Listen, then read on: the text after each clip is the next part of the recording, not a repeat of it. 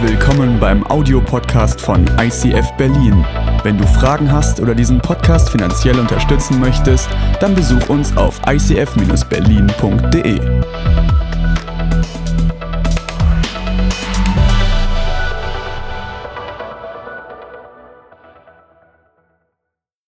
Herzlich willkommen in Woche 6 zum Livestream aus der Hauptstadt, aus dem ICF Berlin in euer Wohnzimmer hinein. Und wie ihr an meiner Föhnfrisur unschwer erkennen könnt, macht der Haarwuchs auch bei Menschen, die in systemrelevanten Berufen arbeiten, keinen Halt.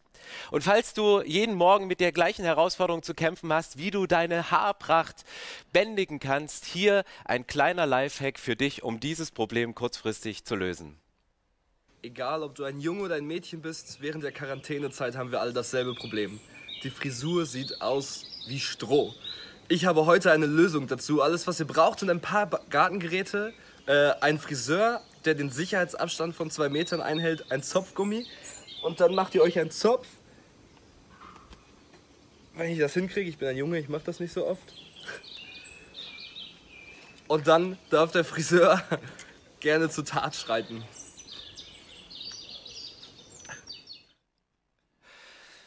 Lifehacks sind immer ganz gut. Heute geht es nicht um Lifehacks, sondern heute geht es um das Thema Krisen und wie man sie überwindet. Was ich gerade sehr positiv beobachte, auch eben aus dem Clip von unserer Jugend Youth unter Quarantäne, das ist eine Zusammenarbeit zwischen verschiedenen Gemeinden in Berlin. Die Jugend von ICF und die Jugend von der JKB, Junge Kirche Treptow, arbeiten zusammen. Ein Virus versucht uns auf Distanz zu bringen, aber Christen rücken zusammen und leben Gemeinschaft. Und das finde ich das Geniale. Und heute rücken wir auch als Movement wieder zusammen. Und wir werden heute eine Predigt streamen von Dr. Johannes Hartl, von Leo Bigger und Tobias Teichen gemeinsam, bevor wir nächste Woche wieder in Live-Predigten Predigten aus dem ICF Berlin gehen. Nutzen wir heute die Chance der Technik, um zusammenzustehen, um gemeinsam als Movement diesen Gott im Himmel anzubeten und uns fokussieren und zu sagen, was können wir aus dieser Krise denn eigentlich nutzen und ein paar tiefergehende Gedanken von drei verschiedenen großartigen Theologen zu teilen, um uns später in der Zoom Lounge miteinander drüber zu unterhalten. Und ich freue mich jetzt auf Worship, weil auch wenn wir menschlich auf Distanz gehen, gibt es eine Möglichkeit, wie du wieder zusammenkommen kannst. Und das ist für mich Worship. Und auch wenn unser Worship vorproduziert ist, hast du jetzt die Möglichkeit, in deinem Wohnzimmer aufzustehen, hast du die Möglichkeit mitzufeiern, weil wie kannst du deinem anderen, deinem Gegenüber näher kommen, indem du zu Gott gehst? Und ich vergleiche Gott ganz oft mit der Sonne. Eine Sonne, die dich wärmt, eine Sonne, die dein Angesicht verändert. Und auch diese Pflanze hier, wenn sie keine Gemeinschaft mit der Sonne hat, dann geht sie ein. Und wenn du keine Gemeinschaft mit Gott hast, dann gehst du geistlich ein. Und jetzt hast du die Chance, im Worship zu Gott zu gehen. Und in dem Moment, wo ihr aus unterschiedlichen Richtungen zu ein und demselben Ziel geht, nämlich zu dem Ziel, den lebendigen Gott anzubeten und groß zu machen, dann hast du die Chance, auch anderen Menschen zu begegnen und mit ihnen geistliche Gemeinschaft zu erleben. Und deswegen freue dich jetzt auf eine gute Zeit mit Worship, weil jetzt ist ein guter Zeitpunkt und es geht zu Hause so lautstark. Wir hören nicht mit, von daher kannst du so singen, dass deine Nachbarn es hören. Und ich wünsche euch jetzt eine geniale Zeit, um diesen genialen Gott im Himmel anzubeten.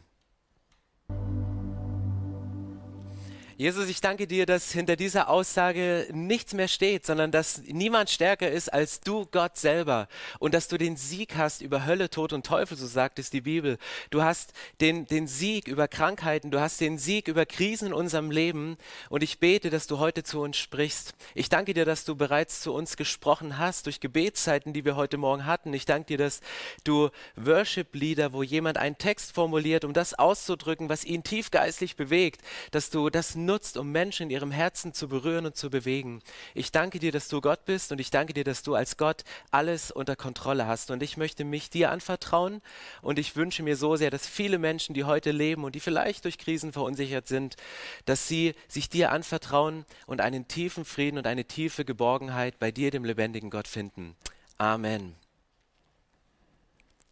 Ich habe mir diese Woche Gedanken gemacht, was so bleibt, wenn Kirche auf einmal nicht mehr stattfindet. Wir haben jetzt sechs Wochen Livestreaming und man hat das Gefühl, dass so ein großer Wert der Kirche, nämlich die Gemeinschaft, herausgerissen worden ist. Und je länger wir in dieser Isolation sind, umso mehr merke ich, dass mir diese Gemeinschaft fehlt.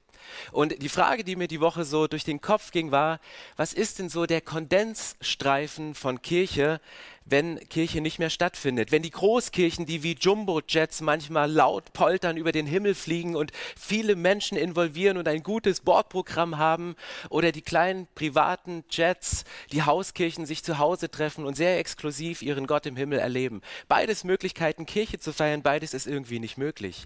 Aber was ist der Kondensstreifen von Kirche, wenn wir Dinge, die wir gewohnt sind, nicht mehr so leben können? Und in der Bibel, in zwei Bibelstellen im Lukasevangelium, habe ich die Woche eine Beobachtung gemacht, nämlich Jesus gebraucht im Lukasevangelium an zwei Stellen den Begriff der Sohn des Menschen. Einmal in Lukas 19, da ist Jesus bei Zachäus zu Gast. Und Zachäus ist ein Zöllner. Er ist bekannt als jemand, der in einer Berufsgruppe arbeitet, die nicht so angesehen ist. Und Jesus geht zu diesem Zachäus und was macht er? Er isst mit ihm, er trinkt mit ihm. Die Leute kritisieren ihn und sagen, was sitzt du bei diesem Zachäus? Warum kommst du nicht in den Tempel? Warum kommst du nicht in die Synagoge und hast Gemeinschaft mit uns? Und mitten in dieses Gespräch hinein bringt Jesus seine Mission. Er sagt, der Menschensohn ist gekommen, Verlorene zu suchen und zu retten. Jesus sagt, das ist meine Mission. Ich bin gekommen, um Verlorene zu suchen, dort, wo sie leben, dort, wo sie wohnen und diese Verlorenen zu retten. Ein paar Kapitel vorher in der Bibel, in Lukas 7, ist eine ähnliche Situation, wo Jesus wieder als der Sohn des Menschen bezeichnet wird und wo er sich selbst als Sohn des Menschen bezeichnet wird. Die Situation ist eine Streitsituation mit den Pharisäern.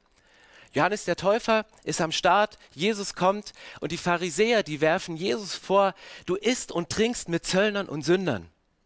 Und Jesus sagt, ich esse und trinke wie jeder andere, aber ihr sagt zu mir, ich bin ein Fresser und ich bin ein Weinsäufer. Und was macht Jesus in Lukas 7 deutlich? In Lukas 7 spricht Jesus nicht über seine Mission, sondern er, er spricht über seine Methode. Und die Methode von Jesus ist, von Tisch zu Tisch zu gehen, von Tür zu Tür zu gehen, von Mensch zu Mensch zu gehen. In Lukas 19 bringt Jesus, ich als Menschensohn bin gekommen, um das Verlorene zu suchen und zu retten, bringt er seine Mission. In Lukas 7 seine Methode.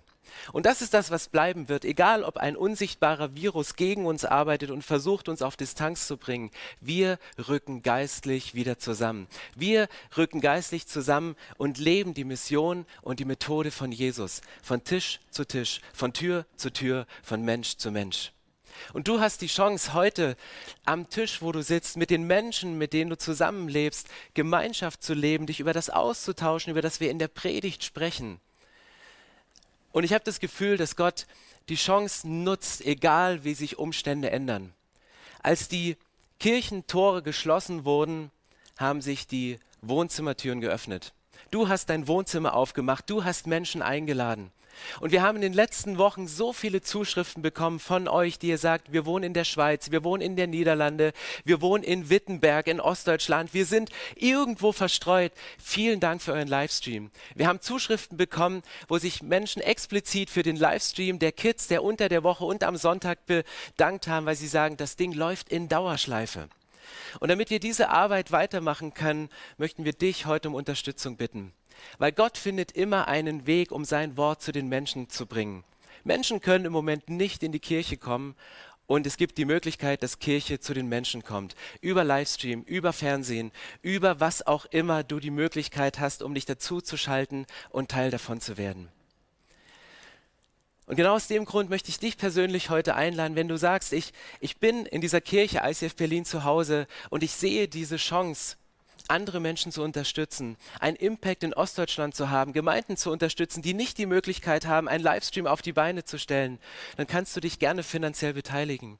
Wenn du aber in einem Ort sitzt und sagst, ich bin jemand, der davon Gebrauch macht. Ich bin jemand, der von seinen Nutzen zieht. Ich tanke geistlich auf. Bedanke ich mich auch herzlich bei dir für diese Spende. Und wir haben diese ungeahnte Möglichkeit. Wir können keine Kollekte einmal durch die Reihen geben, aber es ist auch schwierig, die von Stadt zu Stadt, von Ort zu Ort und von Land zu Land geben. Aber wir haben die Möglichkeit, online zu überweisen. Als Spende auf unser Konto oder per PayPal über diesen Link. Ich glaube, dass Gott immer einen Weg findet, um sein Wort zu den Menschen zu bringen. Und als die Kirchentüren geschlossen wurden, gingen Wohnzimmertüren auf. 500 Jahre zurück gab es keine Möglichkeit, das Wort von Gott, was unverständlicher Sprache in Latein in Kirchen gepredigt wurde, zu den Menschen zu bringen. Und Gott hat aufgrund dieser Herausforderung, aufgrund dieser Krise, hat er eine innovative Möglichkeit gefunden und hat den Buchdruck erfunden, um gute Inhalte von Dr. Martin Luther zu den Menschen zu bringen, dort, wo sie wohnen. Und Martin Luther hat nichts anderes gemacht, als die Strategie von Jesus fortgesetzt. Er hat seine Mission erlebt, er hat das Wort von Gott übersetzt, damit Verlorene es lesen können, dass Menschen Frieden mit Gott schließen können. Aber er ist mit dem Buchdruck, hat er es geschafft, von Tisch zu Tisch, von Tür zu Tür, von Mensch zu Mensch zu gehen. Und wir sehen jetzt noch einen kleinen Clip von der Berliner Stadtmission, weil da, wo Menschen auseinanderrücken, müssen Christen zusammenrücken. Und die Berliner Stadtmission macht die Kältehilfe, die eigentlich nur bis Ende März geht, die führt sie fort und bedient Menschen und geht dorthin, wo Menschen in Not sind. Und ich merke, dass wir als Kirchen in Berlin zusammenrücken, dort, wo uns ein Virus versucht auseinanderzubringen. Von der Pole Position starten ist einfach. Doch nicht jeder hat so viel Glück. Wenn das Leben aus der Spur gerät, kann man schnell abgehängt werden. Zum Glück gibt es Menschen, die sich kümmern, wenn man sie braucht.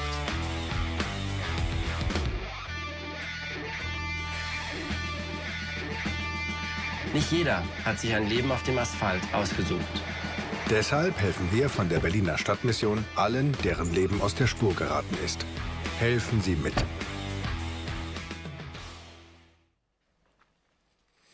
Hey, vielen Dank an unsere Partner der Berliner Stadtmission, wo auch einige Menschen aus unserer Kirche mit dran beteiligt sind, dass ihr diesen genialen Job macht und wir machen Schulterschluss. Wir sind lange Zeit unterwegs gewesen im Winter mit unseren Small Groups, diese Arbeit zu unterstützen und vielen Dank, dass ihr diese Arbeit auch weitermacht, wenn Unterstützung vielleicht nicht so möglich ist und deswegen wollen wir euch als Kirche anfeuern und unterstützen.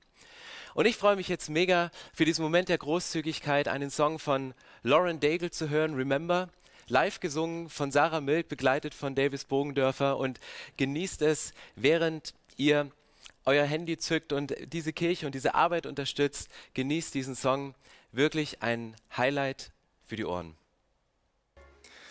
Ja, hallo zusammen zu einer neuen Serie über Krisen und das Thema ist, wie kann man äh, Krisen nutzen und ich weiß nicht, wie es dir in der ganzen Corona-Krise geht. Man spricht von einer ganz krassen Krise, weil ich gehöre zu den Menschen, äh, ich habe das nicht gebraucht, ich habe das nicht gesucht, ich hab, kann auch gar nichts dafür und man ist plötzlich mitten in einer Krise und das macht immer etwas im Glauben, aber auch in der ganzen Agenda. Und ich habe, ähm, wir war, gingen ein bisschen spazieren und haben beim Spazierengang viele Leute Leute vom ICF getroffen, von unserer Church, und ich habe gedacht, oh meine Güte, ich vermisse einfach diese Momente, wo wir zusammen in, in einem Raum sind und unsere Hände zusammen erheben, mit Deo oder ohne Deo spielt alles keine Rolle mehr. Hauptsache wir sind zusammen und dann wir beten zusammen, halten die Hände, äh, wir legen unsere Hände auf für Krankenheilung und all das ist nicht mehr möglich. Wir machen das alles via Zoom, beten wir zusammen und, und machen wir Small Group zusammen. Ich bin mega dankbar für die Technologie, aber ganz ehrlich, bei mir ist wie etwas verloren gegangen und man spricht im Moment ja davon,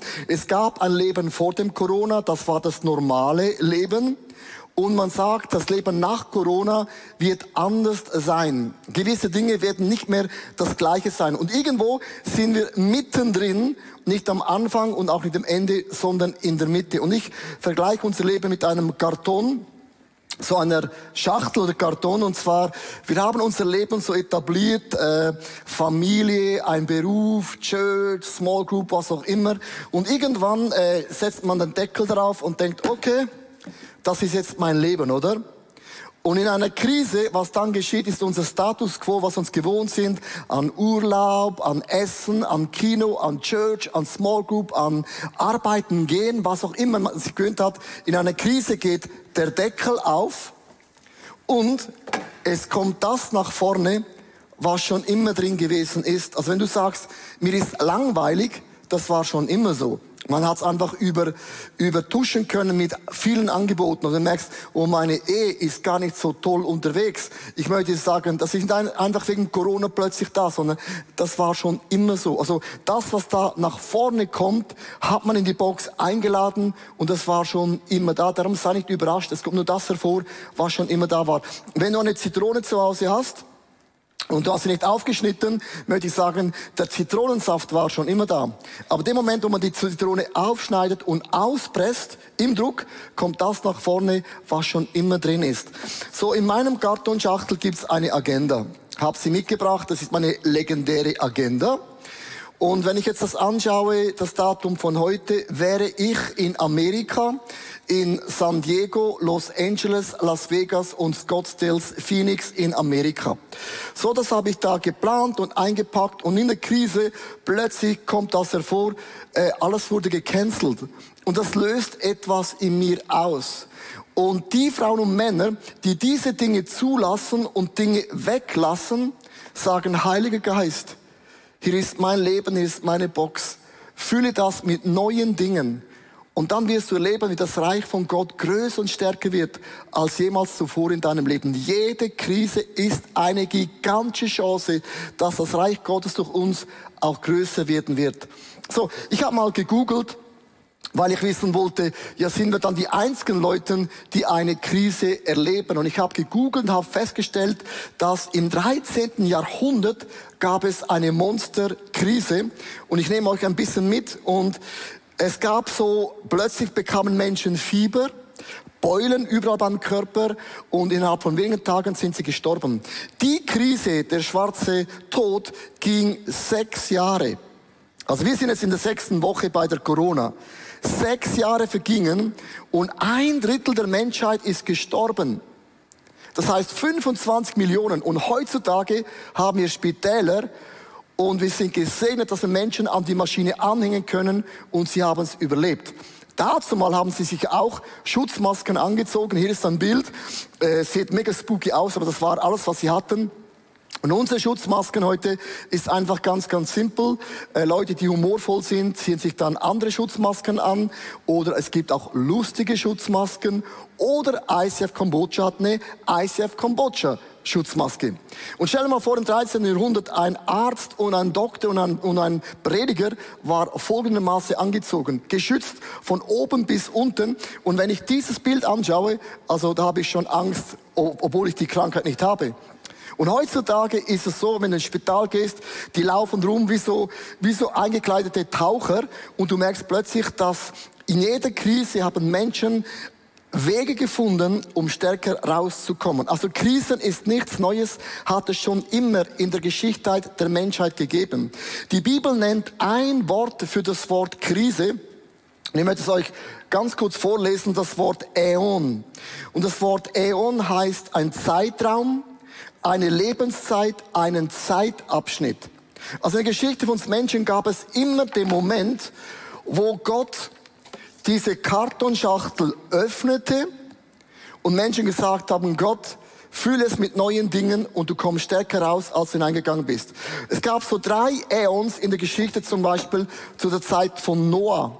Menschen aßen und tranken so eine Kartolschachtel. Gott hat gewarnt und einige Menschen haben gesagt, oh Gott, sei uns Sünder gnädig und haben das aufgeräumt. Und dann kam die große Flut. Gott hat es durchgeschüttelt und als Noah mit der Familie rauskam, hat Gott einen Regenbogen kreiert und hat gesagt, ich werde nie mehr euch Menschen vernichten. Gott hat einen Bund gemacht und er kam stärker raus, als er hineingegangen ist. Ich denke zur Zeit von Moses, Menschen aßen und tranken und dann hat Gott gesagt, hey, ich möchte euch in das freie Land führen und Gott hat es durchgeschüttelt und beim Pesachessen mussten Leute die Box reinigen von Sünden, von Gewohnheiten. Und dann kamen sie in den Sinne hinein und Gott hat einen Bund gemacht und gesagt, ich bin der allmächtige, allwissende, allgegenwärtige Gott. Sie kamen stärker raus, als sie hineingegangen sind. Ich denke, zur Zeit von Jesus gab es auch so einen Äon. Menschen aßen, tranken und heirateten. Und dann kommt Jesus Christus, stellt alles auf den Kopf. Blinde werden sehend, Lahme gehen. Das ganze Reich von Gott breitet sich aus. Und dann stirbt Jesus. Ostern, Kreuz, Grab. Er ist tot. Er hat alles durchgeschüttelt. Aber dann kam Pfingsten und der Heilige Geist kam hinein und hat etwas hinzugefügt, was in der Kirchengeschichte beim Äon noch nie da gewesen war. Statt dass Jesus heilte, heilst du und ich. Und Gott hat eine Multiplikation in uns hineingelegt und das Reich von Gott kann man nicht stoppen. Wir Christen, wir haben eine ganz krasse Vision. Wir wissen, wenn der Geist Gottes in unser Leben, in unser Status quo hineinkommt, dann sind wir die Füße und Hände Gottes und das Evangelium wird sich verbreiten, größer als jemals zuvor. Wir Christen, wir können die Zeichen der Zeit lesen und wir wissen, man kann das Reich von Gott nicht stoppen. Ich möchte euch auf drei Fragen noch eingehen. Leute fragen mich, ist der Coronavirus eine Strafe Gottes? Und andere sagen, ist es eine Verschwörung? War es Bill Gates oder ist das irgendwo in China im Labor entwickelt? Und die Dritten sagen, oh, es ist einfach ein Virus. Und man kann über diese drei Punkte mega diskutieren. Ist eine Strafe Gottes? Ja, kann sein. Es weiß niemand. Ist es eine äh, Verschwörungstheorie? Ja, vielleicht auch nein. Es weiß niemand. Ist es einfach bloß ein Virus? Ja oder nein. Man weiß es nicht. Aber meine Frage ist folgendes. Zwei Dinge lösen die drei Fragen bei mir aus. Was ist in meiner Kartonschachtel drin? Weil Krisen bringen Dinge vor, die schon immer da gewesen sind. Und zweitens, wenn ich wüsste, es ist eine Strafe Gottes, eine Verschwörungstheorie oder auch ein Virus, dann hat Martin Luther gesagt, wenn ich wüsste, morgen geht die Welt unter, würde ich heute einen Baum pflanzen. Und wir Christen, egal was es ist, wir pflanzen Bäume. Wir sagen, Geist von Gott, komm, stärke die Church, meine Familie, meine Finanzen, weil wir kommen stärker raus, als wir hineingegangen sind. Ich möchte auch zwei Zahlen präsentieren, weil wir gesagt haben, als Church, als ein ganzes ICF Movement, wir nutzen diese Krise, um das Evangelium zu preachen. Wir haben ja in Ostern bei uns im ICF Zürich immer ein Osterweekend, das war nicht mehr möglich. An einem normalen Wochenende haben wir 3500 Gottesdienstbesucher und wir haben gesagt, wir machen Ostern nicht nichts. Und das Team ist zusammengesessen, hat sich Gedanken gemacht, wie könnten wir Ostern neu erleben. Und wir kamen mit einem Format und wir hatten über 80.000 Menschen, die das angeschaut haben. Jetzt nimm mal diese zwei Zahlen gegenüber und du merkst plötzlich, das Reich von Gott hat sich so vergrößert. Auch unsere ICF-Conference haben wir nicht gestrichen. Wir haben gesagt, wir machen eine Online-Learning Day, wo gratis jede Frau und Mann auf der ganzen Welt zuschauen kann. Und gestern bekam ich eine Frage von Amerika, kann auch unsere Kirche in Santa Monica, LA, gratis mitschauen? Ich habe gesagt, of course, du kannst. Du merkst, in einer Krise ist wie unser Status quo, was wir gewohnt sind, öffnet Gott den Deckel, ob du willst oder nicht.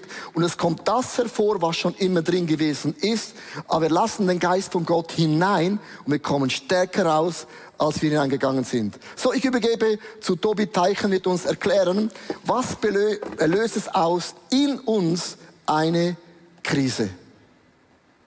Vielen Dank, Leo. Ich habe mal hier meine Lebensbox mitgebracht in dieser Metapher, die geöffnet ist in der Krise und das ist ja ein unangenehmer Moment. Das heißt, in dieser Phase, wo sie geöffnet wird, da reinzuschauen, sich dem zu stellen, was da hochkommt, da mag ich vieles nicht, da kommen vielleicht Ängste hervor. Und ich möchte mal dieses Bild nochmal aufnehmen mit einer Metapher aus der Bibel, äh, die ich auf die Corona-Situation übertragen möchte. Und zwar ist die Situation von Josef. Im ersten Teil der Bibel, 1. Mose 37, kannst du das nachlesen. Er ist in der Situation drin, dass er von seinen Brüdern verraten wird, verkauft wird in die Sklaverei und er kommt dort äh, an einen großen Hof, wo er dann arbeiten muss. Und es geht gerade in seinem Leben so ein bisschen besser, gerade ein bisschen bergauf. Ich lese dir mal vor, 1. Mose 39, da heißt es, die Arbeiten im Haus waren erfolgreich. Es gab eine gute Ernte und die Vierten vergrößerten sich. Vergrößerten sich. Das heißt, es ging gerade bergauf und dann kommt die Frau vom Chef. Ich nenne sie mal Corona. Also die Frau vom Chef, ich nenne sie Corona, sie kommt vorbei. Es passiert etwas, wofür Josef nichts kann. Er hat nichts Böses getan. Er, er ist einfach dem ausgeliefert und es passiert eine Situation, warum er von jetzt auf gleich ins Gefängnis kommt und von jetzt auf gleich in die Isolation ist, von jetzt auf gleich in der Quarantäne ist. Und vielleicht geht es dir auch so, dass so Corona einfach über uns hereingebrochen ist. Gerade eben lief noch vielleicht einigermaßen gut in deinem Leben. Jetzt sitzt du zu Hause, vielleicht Jobprobleme, andere Probleme und du kannst gar nichts dafür, aber du hast die Kontrolle über dein Leben verloren. Du bist dem ausgeliefert ausgeliefert. Und das ist dieses Gefühl in der Krise, das wir nicht mögen. Wir reagieren dann sehr unterschiedlich drauf. Also wenn ich uns Deutsche anschaue, aber auch über die Grenzen hinaus, haben wir Hamsterkäufe schon probiert mehrmals. Was passiert bei Hamsterkäufen? Äh, ich meine, Klopapier kaufen wir scheinbar wirklich nach wie vor überdurchschnittlich viel, weil wir scheinen der Meinung zu sein, dass in der Krise, selbst wenn alle sterben, wollen wir zumindest einen sauberen Popo haben. Also mal lustig ausgedrückt. Aber warum kaufen wir denn so viel Klopapier? Warum machen wir das? Weil wir wieder die Kontrolle zurückbekommen wollen. Und äh, das ist eine Situation, die die Kontrolle über mein Leben zurückbekommen. Karl Lagerfeld hat es mal so ausgedrückt. Er hat gesagt, wer Jogginghosen trägt, hat die Kontrolle über sein Leben verloren. Ja, ob man das ja so sieht oder nicht, kann man darüber streiten. Aber das heißt, in der Krise habe ich so das Gefühl, ich verliere die Kontrolle. Aber dass die Realität ist, dass eigentlich eine Illusion glaube. Wenn der Deckel auf ist, habe ich vielleicht in meiner äh, Schachtel die Illusion drin, dass ich denke, ich habe mein Leben unter Kontrolle. Ich bin wie ein Kapitän auf einem Schiff. Ich lenke es und ich weiß, wo es lang geht. Aber in der Krise merke ich auf einmal, ich habe es gar nicht im Griff.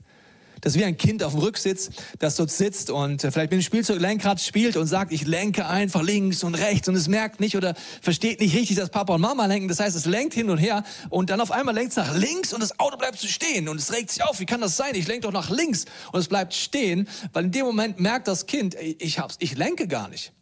In unserem Leben ist es auch so. In der Krise, wenn es alles stehen bleibt, wenn wir in diesen Gefängnissituation bekommen, so kommen wie Josef, dann merken wir auf einmal, ich kann mein Leben gar nicht lenken an den entscheidenden Punkten. Ich habe es gar nicht wirklich im Griff.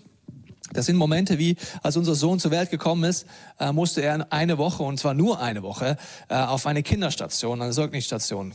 Und als ich dort war und die vielen Familien gesehen habe, die teilweise seit Wochen und Monaten da sind mit viel schlimmeren Fällen als mit meinem Sohn, ist mir einfach in dieser Krise bewusst geworden, dass ich falsche Dinge geglaubt hat. Die Illusion war für mich, weißt du, mein äh, ein Kind, dann geht man ins Krankenhaus, dann gehst du nach Hause, alles drin, alles dran, alles toll. Und ich habe einfach gemerkt, ganz tief drin, was schon immer die Wahrheit war, dass dann gehst du kein Mensch im Griff. Ob wir atmen, ob unser Herz schlägt, all diese Dinge sind in Gottes Hand. Das heißt, der Deckel geht auf und ich merke auf einmal, dass da Dinge hochkommen, die einfach vorher einfach eine Illusion war in meinem Leben. Weil ich in dieser Krisenmoment, im Gefängnismoment, bin ich mit mir alleine, äußerlich Dinge fallen weg und ich habe die Chance, mich dem zu stellen. Das macht Josef. Er stellt sich den Themen im Gefängnis, in der Isolation, in der Quarantäne und dadurch fängt Gott ihn innerlich zu verändern. Er wird vom Angeber zu einem dienenden Leiter. Er wird vorbereitet für Gott, dass Gott durch ihn, dass wir es gleich anschauen werden, noch viel krasser wirken kann, weil er es eben nicht wegdrückt und sich den Themen stellt und angeht. Und dadurch bekommt er eine andere Perspektive. Die Perspektive ist, ja, ich bin jetzt in der Isolation, ja, ich bin im Gefängnis, ja, ich bin in einer Krise, gesundheitlich oder finanziell oder wo auch immer, aber Gott wird mit mir durchgehen. Und genau in der Krise Großartiges. Josef wird eines Tages der mächtigste Mann, einer der mächtigsten Männer der damaligen Zeit sein. Und bei mir ist es so, dass wenn ich zurückblicke in meinen Krisen, wo Gott immer wieder den Deckel hochnimmt und an mir arbeitet innerlich und mich innerlich heilt und befreit, habe ich mir danach eigentlich immer Folgendes gedacht. Warum habe ich mir so viel Sorgen gemacht? Warum habe ich mich Gott mehr vertraut? Es waren so viele Dinge, die so unnötig waren, weil Gott hatte einen Plan zu jedem Zeitpunkt. Ich habe ihn nicht immer verstanden, manches verstehe ich auch heute noch nicht, aber ich weiß, dass er in der Krise ganz besonders in mir wirkt und an mir wirkt. Und deswegen ist diese Zusage für dich, Römer 8, vielleicht warst du sie schon oft gehört, aber ich will sie dir trotzdem zusprechen. Wir wissen, versprechen das Wissen, dass für die, die Gott lieben, nach seinem Willen zu ihm gehören, alles zum Guten führt. Und der Kontext sagt uns, das Gute ist, dass wir Jesus ähnlicher werden. Das ist der Kontext dieser Bibelstelle, kannst du nachlesen zu Hause. Nicht, dass alles toll läuft, nicht, dass ich jetzt eine Krise finanziell habe und danach habe ich alles tausendfach zurück. Jetzt verliere ich Geld, danach bin ich Millionär. Nein, das Ziel ist Gottes, dass in der Krise, wenn der Deckel hochkommt, er in uns arbeitet und wir Jesus ähnlicher werden, freier werden, geheilt älter werden und eine neue Perspektive in unserem Leben haben. Das ist wie die Geschichte von zwei Männern die die gleiche Situation hatten. Sie hatten beide sehr schwierige Arbeitsbedingungen, den gleichen Job, die gleichen Umstände. Sie mussten ein Jahr lang arbeiten, 80 Stunden die Woche, ohne Tageslicht, niedere Arbeit, wirklich schreckliche Arbeitsbedingungen am Ende vom Tag, kein Urlaub. Und sie hatten die Zusage, dass sie ein Gehalt bekommen werden. Dem einen wurde gesagt, dass er 15.000 Euro am Ende vom Jahr kriegt. Dem anderen 15 Millionen. Beide kommen täglich in die Arbeit, aber der, der für 15.000 Euro arbeitet, gefühlt, äh, kommt schlecht gelaunt, ist depressiv, will immer aufgeben, will jeden Tag kündigen, warum immer ich, ist ein Opfer seiner Umstände und ist einfach dem ausgeliefert. Der andere erlebt exakt das Gleiche, aber weil er für 15 Millionen arbeitet, pfeift er tagsüber, ist gut gelaunt, geht noch eine extra Meile, aber 80 Stunden, 81 Stunden, auch doch egal. Und er ist frohen Mutes. Warum? Er hat eine Perspektive, was passiert nach dieser harten Zeit. Und Gott redet davon, dass wir aus Sicht der Ewigkeit diese Perspektive haben können, dass Gott wirkt, dass er da ist und dass deswegen merkst du, die Umstände sind nicht das Entscheidende, sondern die Umstände sorgen dafür, dass der Deckel aufgeht, wenn ich jetzt an Jesus dranbleibe, wenn ich die Bibel Bibel aufschlage, wenn ich bete, wenn ich ehrlich werde, werde ich dadurch eine neue Perspektive bekommen, dass es sich lohnt, an Gott dran zu bleiben. Das möchte ich vorlesen zum Schluss. Denn unsere jetzigen Sorgen und Schwierigkeiten sind nur gering und von kurzer Dauer. Doch sie bewirken in uns eine unermesslich große Herrlichkeit, die ewig andauern wird. So sind wir nicht auf das Schwere fixiert, auf Corona, die Challenges persönlich, dass wir jetzt sehen, was so dominant gerade ist, sondern blicken nach vorn auf das, was wir noch nicht gesehen haben. Denn die Sorgen, die wir jetzt vor uns sehen, werden bald vorüber sein, aber die Freude, die wir noch nicht gesehen haben, wird ewig dauern.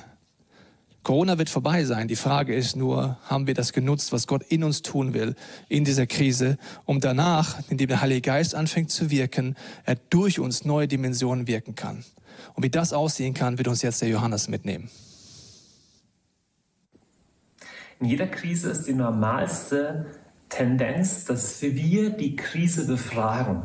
Also wir fragen, warum passiert das, warum passiert mir das oh, jetzt gerade und wie lange dauert das noch und wie ungerecht ist es eigentlich und warum muss das so sein. Und der entscheidende Switch passiert, wenn wir andersrum eine Frage stellen, nämlich die Frage, in welcher Hinsicht befragt die Krise mich? Es klingt ein bisschen abstrakt, aber der Gedanke ist von jemandem, der wirklich was versteht von Leben in Krisen, nämlich Viktor Frankl. Das ist ganz bekannt, haben viele auch schon gehört. Viktor Frankl war Psychoanalytiker und Jude und kam ins KZ Auschwitz. Und er hat gesehen, wie Menschen in seiner Umgebung innerhalb weniger Wochen, wie mir das auch jemand erzählt hat, der im KZ war, den ich persönlich noch kannte, innerhalb weniger Wochen komplett die Perspektive verloren haben und dann auch wirklich körperlich gestorben sind. Und der Viktor Frankl hat sich selber überlegt, wie komme ich da durch? Und er hatte den genialen Einfall, er wird dieses Überleben im Konzentrationslager zum Gegenstand einer wissenschaftlichen Untersuchung machen. Er will herausfinden, wie Leute überleben können in so einem Umfeld, um nachher Menschen darüber unterrichten zu können, um darüber ein Buch schreiben zu können. Und dieses Ding hat zwei Sachen bewirkt. Dieser Switch in seinem Denken hat zum einen bewirkt, dass er selber überlebt hat und zum anderen hat es bewirkt, dass er selber mit seiner Logotherapie, die er entwickelt hat, eine psychologische Schule gegründet hat, die Menschen weltweit geholfen hat, wirklich Sinn in ihrem Leben zu finden. Lass uns diesen Switch nochmal genauer anschauen. Es ist weniger die Frage, wie komme ich da durch und warum muss mir das passieren, sondern welche Frage stellt das Leben an mich? Welche Frage stellt die Krise an mich? Wir haben ja vorher schon diese schönen Kisten gesehen. Die Krise stellt die Frage, was ist in deiner Kiste und was muss da drin wachsen, damit du nachher anderen was geben kannst. Ich ermutige dich, mit dem gleichen an die jetzige Krise ranzugehen, mit der Frage, an was klopft die Krise in mir an und sagt, hey Johannes, wie wirst denn du jetzt darauf antworten? Was machst du draus? Das ist im Übrigen eine total biblische Vorgehensweise. Bei Viktor Frankl hat es dazu gewirkt, dass Heil für viele Menschen, für tausende Menschen weltweit durch das kam, dass ein Mann, nämlich der Viktor Frankl, für sich entschieden hat, er wird das Ding erforschen und er wird gestärkt daraus hervorgehen. Es gibt zwei ganz berühmte biblische Geschichten, die genauso laufen. Das eine ist die Geschichte vom Josef im Alten Testament, das andere ist die Geschichte von Jesus. Wir träumen ja oft davon, dass Gott uns vor allem Bösen bewahrt. Es gibt aber, wenn ich es richtig sehe, in der ganzen Bibel keinen einzigen Helden, den Gott vor allem Bösen bewahrt hätte. Ganz tragisch ist es ja bei dem Josef, der ist der Lieblingssohn von seinem Vater Jakob und der hat große Verheißungen. Gott gibt dem Verheißungen, du wirst eines Tages äh, Mond und Sterne zu seinen Füßen haben, also im Traum. Und was dann im Leben von Josef passiert, ist das glatte Gegenteil. Es geht alles schief. Seine Brüder verkaufen ihn in die Sklaverei. In der Sklaverei kommt er ins Gefängnis. Im Gefängnis wird er nochmal mies behandelt und vergessen. Es läuft alles schief. Und es wäre absolut naheliegend, wenn Josef verzweifeln würde und sagt, mit Gott, du hast mich getäuscht und warum muss es mir so gehen? Und stattdessen hat Josef sich in diesen Situationen bewährt und als seine Brüder nachher zu ihm kommen und ihn um Vergebung bitten, sagt Josef, ihr hattet Böses im Sinn, aber Gott hat was Gutes draus gemacht, denn Gott ging es um darum, das Leben für viele Menschen zu erhalten. Josef wurde dann zu einem Ernährer von ganz Ägypten. Das heißt, die Krise ist nicht gut. Nicht Gott schickt die Krise. Die Brüder haben Josef verkauft und das war schlecht und das bleibt auch schlecht. Es ist vieles schlecht an dem, was momentan passiert. Gott verhindert nicht immer Krisen, aber er gibt uns einen Ausweg, der nicht nur dazu dient, dass ich selber überlebe, nicht nur Josef überlebt und kommt raus aus dem Gefängnis, sondern er wird zu einem Versorger für viele andere. Und bei Jesus ist es genauso auf erschütternde Weise. Wir lesen im Hebräerbrief, dass Jesus, obwohl er der Sohn war, durch Leiden Gehorsam gelernt hat und so zum Urheber unseres Heils wurde. Und Jesus nachzufolgen als Licht der Erde und Salz der Welt beginnt tatsächlich an so einer Stelle, dass ich nicht in diesem Hadern bleibe, sondern dass ich Gott frage, okay, in dieser Krisenphase, wo wir gehört haben vorher von Leo und Tobi, wo Gott schüttelt und schaut, was ist drin und was Neues hervorbringt, was möchtest du in meinem Leben grundlegen, dass ich eine Antwort und eine Lösung für andere Menschen darstellen kann?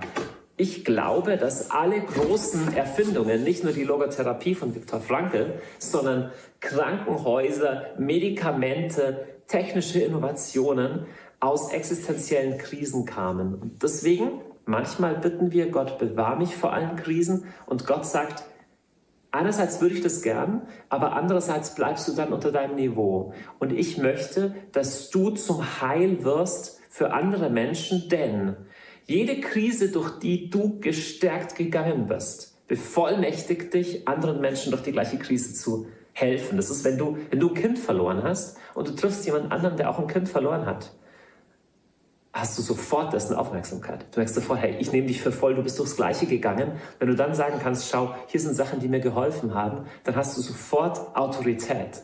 Das ist das, was mit Josef passiert ist, das ist das, was mit Jesus passiert ist. Weil er durch die ultimative Krise gegangen ist, wurde er zum Urheber unseres Heils. Das ist das, was bei Viktor Frankl passiert ist. Und ich lade dich ein, dass du dich auf die gleiche Art und Weise so verstehst. Wir haben jetzt gerade in Deutschland letzte Woche was ganz Gewaltiges erlebt, dass wir bis zu eine Million Menschen im Gebet mobilisieren konnten. Bei der Aktion Deutschland betet gemeinsam. Ministerpräsident von Bayern war Schirmherr. Total viele wichtige Personen auch im öffentlichen Leben waren dabei. Politiker waren dabei. Das war nur möglich, weil das Gebet und die Netzwerkarbeit, die vorher im Verborgenen gelaufen war, da war und Gott sie in einer Krisensituation verwenden konnte zum Heil für viele. Und auf die gleiche Weise, du musst nicht so eine Gebetsbewegung starten, aber auf die gleiche Weise kann dieser kleine Shift in deinem Denken einen großen Unterschied machen. Der Shift bedeutet, nicht ich stelle Fragen an die Krise, sondern Krise, welche Fragen stellst du an mich? Und mit Gottes Hilfe, welche Antwort kann ich geben zum Heil von vielen? Ich wünsche dir ganz viel Kraft und Segen in dieser Situation, aber Gott beruft uns für so eine Zeit wie diese zum Heil für viele. Wow, vielen Dank, Tobi und auch Dr. Johannes. Ähm, ja, die Frage stellt sich effektiv, was für eine Frage stellt die Krise an uns? Und ich finde es so krass. Es gibt in der Kirchengeschichte immer diesen Äon-Moment, einen neuen Zeitabschnitt, wo gewisse Dinge, die uns gewohnt gewesen sind, einfach vorbei sind und vorbei ist. Und die Frage stellt sich nicht, ob ich das cool finde oder, oder äh, möchte, sondern wie ich das erlebe. Und in diesem Ehrenmoment, diese Kartonschachtel, unser Leben, es schüttelt alles durch. Und Gott sprengt diesen Deckel. Und dann kommt das hervor, meine Agenda, wo ich mich geplant habe und mir immer gewohnt gewesen bin.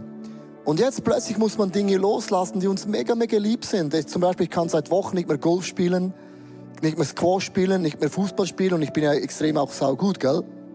Alles ist einfach weg. Und das löst etwas in mir aus. Und was ist krass, wenn man das Gott hinhält und sagt, Heiliger Geist, ich möchte in diesem Äon in diesem neuen Abschnitt mehr erweckt sein, leidenschaftlicher für dich, ein größerer Geber sein und so und fort, kommen wir stärker raus, als wir hineingegangen sind. Was ich krass finde, in dieser Corona-Phase finde ich, hat die Kirchenlandschaft mehr an Stabilität, Leidenschaft und Erwecktheit äh, hervorgebracht denn ever.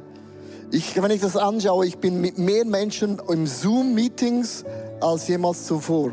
Obwohl uns physisch nicht treffen, empfinde ich, wir sind mehr verbunden als jemals zuvor. Wir lesen mehr die Bibel als jemals zuvor. Wir beten mehr als jemals zuvor. Wir müssen neu denken, mehr als jemals zuvor. Und ich bin ja nicht in Amerika, sondern ich musste ein weißes Blatt aufschlagen und ich habe in den letzten paar Wochen mehr gepredigt als jemals zuvor. Über Zoom-Meeting, Skype in Deutschland, nach äh, Brasilien, nach Italien, around the world, ohne zu reisen. Das hätte ich mir nicht vorstellen können, weil durch Zoom kann man Dinge bewirken, das auch ohne das gar nicht möglich gewesen ist. Und meine Frage ist, sind wir bereit, am Heiligen Geist diesen Karton mein Leben hinzuhalten sagen, Heiliger Geist, komm, fülle es. Mach was Neues. Und wir werden als eine Church stärker sein. Mit mehr Profil. Hey, mit mehr Jesus. Mit mehr Revival. Mit mehr Durchbrüchen als jemals zuvor. Und ich habe mich entschieden, dass mein neues Äon-Zeitalter nach Corona werde ich nicht mehr der gleiche Leo sein wie vor Corona. Es gibt ein paar Dinge, die werde ich in dieser Krise, in meiner Quarantäne, 40 Tage, eliminieren. Und ich möchte dich einladen, jeder von uns ist die Kartonschachtel geöffnet, ob du willst oder nicht. Räume es und lade den Heiligen Geist ein, neue Dinge in deinem Leben zu schreiben. Herr Jesus, hier bin ich. Du hast den Deckel von meinem Leben geöffnet. Ja, es kommen Dinge hervor in diesem Karton, da bin ich selber schockiert. Aber du, Heiliger Geist, du kamst um Dinge zu verändern. Heiliger Geist, deine Kraft ist stärker als jemals zuvor. In der größten Dunkelheit scheint das Licht heller denn jemals zuvor. Ordne Dinge in meinem Leben. Ordne Dinge in meiner Familie. Ordne Dinge in meiner Church. Ordne Dinge in meiner Sexualität. Ordne Dinge in meinem Denken und ordne Dinge von meinem Verlangen. Und ich lehre diese Dinge aus. Und ich sage, Heiliger Geist, schreibe ein neues Äon, ein neues Zeitalter.